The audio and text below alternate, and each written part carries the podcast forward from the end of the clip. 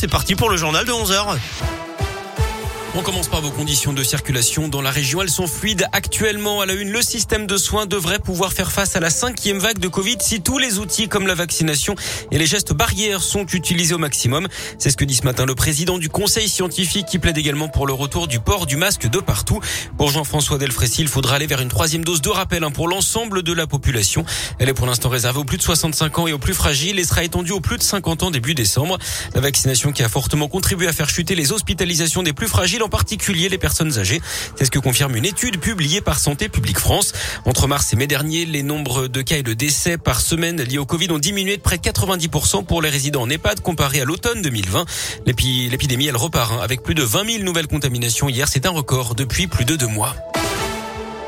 Dans la Loire, une directrice d'hôpital en garde à vue. Cette femme de 49 ans qui dirige l'hôpital de Charlieu et l'EHPAD de Saint-Nizier sous Charlieu est suspectée d'avoir détourné 250 000 euros en Barallon. Oui, c'est ce qui ressort en tout cas de plusieurs mois d'enquête menée après un signalement de l'agence régionale de santé. Elle aboutit hier matin à l'interpellation de la directrice de l'hôpital de Charlieu à son domicile de Riorges. Des perquisitions ont été menées tout comme dans son bureau à l'hôpital.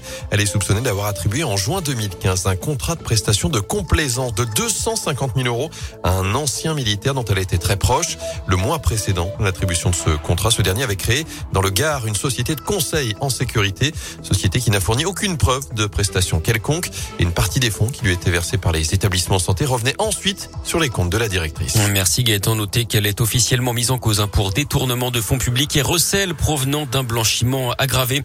Ce drame sur les routes, une femme de 48 ans est décédée hier soir après une collision avec un autre véhicule à Saint-Pal de Chalancon à la frontière entre la Loire et la Haute-Loire.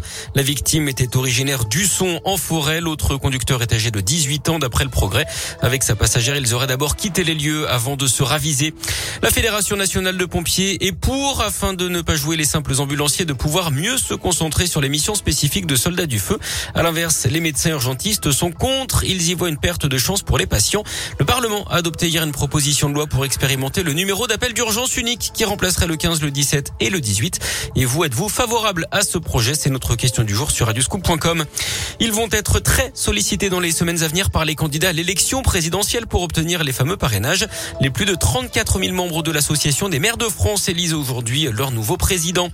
C'est toujours un événement dans la région, l'arrivée du Beaujolais nouveau. Ça commence ce soir à Beaujeu, la capitale historique du Beaujolais à partir de 23h. Et puis du sport, du foot et les Bleus qui terminent leur campagne de qualification au Mondial 2022 au Qatar sur une bonne note. Victoire 2-0 hier soir en Finlande avec des buts de Karim Benzema et de Kylian Mbappé. Notez également hier soir la qualification des Pays-Bas. Le tirage au sort de la compétition aura lieu le 1er avril 2022 au Qatar.